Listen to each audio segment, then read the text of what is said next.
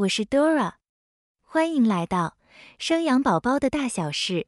本音频的文稿会同步放在 raiseababy 点 tw 网站里，你也可以到 Google 用关键字“生养宝宝的大小事”来搜寻，即可看到本站的文章。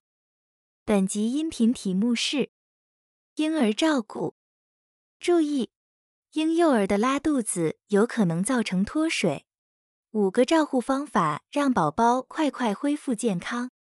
宝宝两岁以前，因肠胃壁尚未发展完全，加上免疫系统也尚未成熟，整体的防御机制尚未完整的建立，肠胃就容易受到病毒跟细菌的攻击，在难以抵挡的情况之下，便经常会发生拉肚子的情形。一般来说，新生儿特别容易拉肚子，爸妈们需要格外的注意，因为新生儿相对体表面积比成人大，体内所占的水分也比成人多。如果在没有进食情况下拉肚子，可能一天之内就会脱水。因此，当宝宝发生拉肚子的情况，就需要特别的留意及后续的照护，才不会发生后悔莫及的状况。如何判断婴幼儿是不是拉肚子？要判断宝宝是不是拉肚子，首先应该先了解拉肚子的定义。所谓的拉肚子，必须是和宝宝平常的大便形式、次数来做比较。如果近期的大便含水有较多，或有粘液及颜色上的改变，或是次数比平常增加等等，才有可能是拉肚子。喂母奶或配方奶的宝宝，大便通常呈现稀便状且带点酸味，颜色大概都是漂亮的黄色，次数一天少则三五次，多则十次以上的少量大便。但只要宝宝能吃、能睡、能玩，脸色红润，体重有稳定的增加，这样子的大便形式对宝宝而言便是正常的，不算拉肚子。听到这里，你是否也想针对婴幼儿拉肚子做更深入的了解呢？就跟着 Dora 一起听下去吧。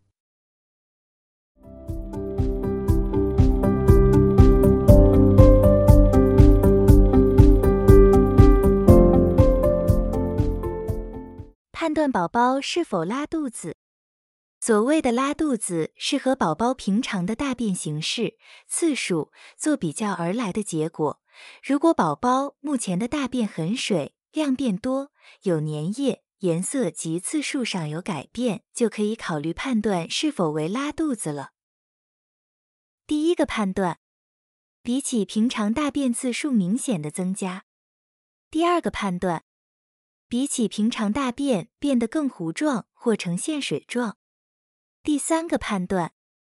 大便的颜色变成绿色，或者是其他奇怪的颜色，且气味异常的臭。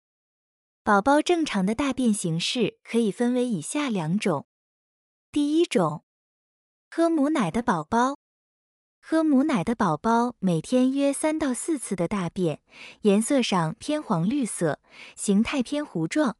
但有的宝宝喝母奶，可能一天十到十二次的少量大便。不过，因为母奶很容易被吸收与消化，根据统计，全母奶的宝宝有可能三天大一次便，或者七八天甚至十几二十天才大便。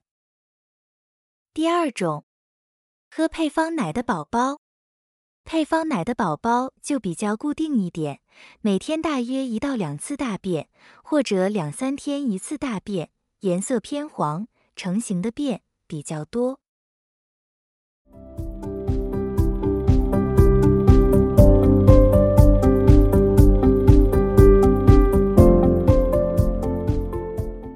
造成拉肚子的原因，因宝宝肠胃尚未发育完整，因此拉肚子便是宝宝成长过程中常遇到的问题。爸妈们应该要针对拉肚子的症状做详细的评估及检查，并且及早做治疗，避免发生严重的并发症。但引起宝宝拉肚子的原因有很多种，将在以下做说明。第一个原因。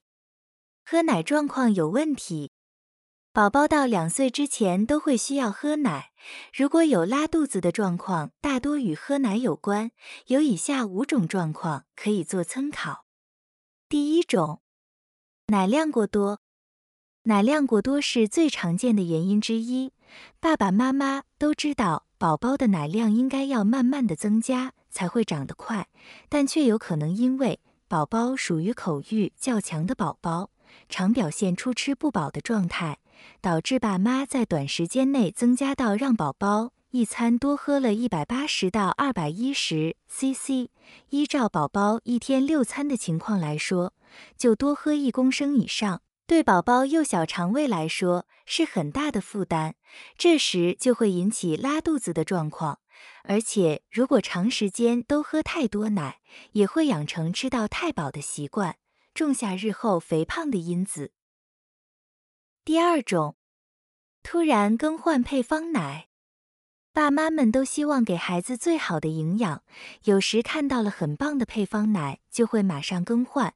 如果宝宝原本的排便情况稳定，突然换了另外一种配方奶，很容易不适应而开始拉肚子。因此，在改变配方奶的时候，应该要一池一池慢慢的更换。宝宝如果没有便秘或拉肚子的症状，再全部换掉。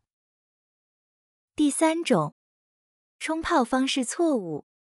一般奶粉会有大池与小池之分，小池要加三十 CC 的水，大池的要加六十 CC 的水。有些长辈可能泡的比例不对，导致牛奶太浓，宝宝的肠胃为了达到平衡状态，必须将体内的水分排掉，此时就会造成拉肚子。第四种。对奶过敏，如果宝宝是对奶蛋白过敏，症状并不会立刻出现，通常会在喝奶后的一到两个月才会有过敏现象，会开始出现黏液便，通常喝完可能会立即睡着。配方奶在胃部的排空需要两个小时，解完便后才会有饥饿感。但对于奶蛋白过敏的宝宝来说，通常都在喝完奶后一个小时内就哭了。此时，爸妈就必须考虑现在喝的牛奶是否不适合。假设如果要换成低过敏的奶粉，也不用一下子换太快，因为低过敏奶粉比较不甜，甚至有点苦。如果宝宝感觉到苦味，就可能拒绝喝奶。因此，也是需要一池一池慢慢更换，以宝宝可以接受的浓度为主。第五种，乳糖不耐。有些宝宝对于奶粉里面的乳糖不适应，一般来说很少有宝宝不能代谢乳糖，但有的可能是因为乳糖酶较少，造成代谢乳糖的能力较差，因此选择有添加乳糖的配方奶就可能消化不良，导致胀气、拉肚子。这时候就建议选择不是乳糖为主的配方奶来做代替。第二个原因。副食品添加错误。当宝宝满六个月后，会开始添加副食品，从原本只喝奶到吃奶以外的食物。这过程中就可能导致排便的习惯改变，又分为以下两种。第一种，副食品添加太快。副食品中有一些纤维会刺激宝宝的肠胃，使得排便次数变多。如果宝宝在吃副食品时添加太快，或吃到不适合或没吃过的食物，都可能引起拉肚子。九个月以下宝宝的副食品应以植物性为主，如果太小就给予蛋白质等消化的食物，会使其穿透细胞壁，诱发肠胃道敏感，导致呕吐、拉肚子等等。第二种，添加过多的糖分，宝宝都喜欢吃一些带有甜味的食物，造成长辈经常给予过多的糖，例如果汁、糖果等等。但糖分在体内会吸收许多水分，因而刺激肠胃道，造成拉肚子。第三个原因，感染病毒或细菌。病毒、细菌或原生虫的感染及食物中毒都有可能造成宝宝拉肚子。感染又可以分为肠胃道感染以及泌尿道感染。肠胃道感染，当细菌、原虫、寄生虫、肠病毒等等进入宝宝体内，就会造成拉肚子。这部分通常与饮用的水或吃的食物受到污染有关，其中又以轮状病毒与沙门氏菌最为常见。这些会有季节及区域性的差异。泌尿道感染。宝宝的泌尿道感染症状并非和成人一样的频尿、解尿疼痛，而是以发烧、拉肚子来表现。其他感染，另外，当宝宝有感冒、细支气管炎、肺炎、咽喉炎等等的疾病，也会引起拉肚子。第四个原因，先天性的肠胃异常。在小儿先天疾病中，常见的先天性巨结肠就会出现拉肚子的情形。一般人的肠胃道肠壁之肌肉层与黏膜下层有神经细胞的存在，会促进肠胃道蠕动和肛门括约肌的收缩，让大便可以从肛门排出。但患有先天性巨结肠症的宝宝，因为缺乏这条神经，使得大脑无法传递排便的讯息，就会产生拉肚子的情形。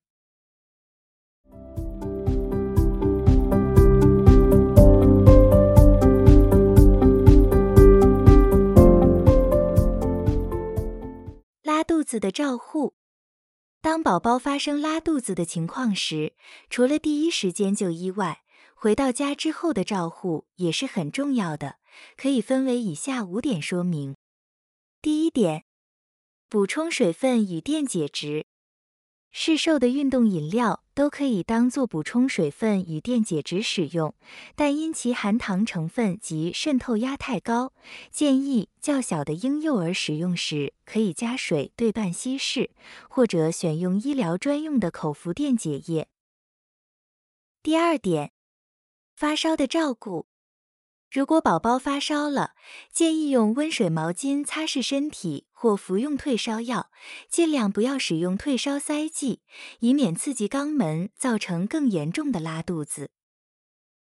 第三点，皮肤的照顾，当宝宝拉肚子时，要勤换尿片，当大便过后，可以用棉花沾温水轻轻擦洗。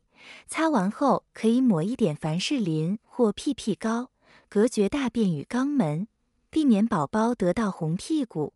如果已经有红屁股的症状，在屁屁晾干后，应使用医院开的处方药擦药。第四点，观察并记下宝宝大便性质。当宝宝出现拉肚子的症状时，要记录大便的次数、大便的量。颜色等等，在就医时最好能带上最后一次的大便，让医生做参考。第五点，隔离污染源。如果宝宝拉肚子的原因是因为传染病所引起，必须将宝宝及宝宝排泄物、衣物、食具和别人的隔离，以免传染给其他的人。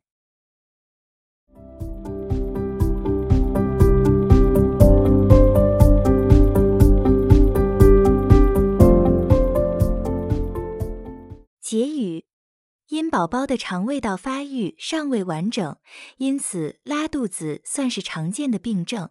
但绝大多数的拉肚子都是短暂的现象，不用过于担心。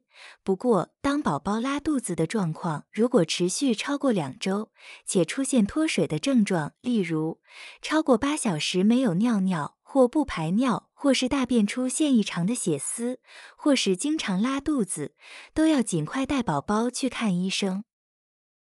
以上是本集音频的全部内容。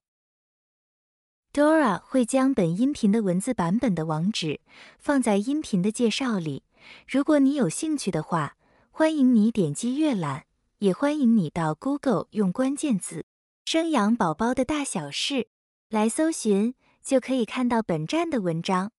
本站会提供许多跟孕妈咪以及育儿相关的资讯给你阅读。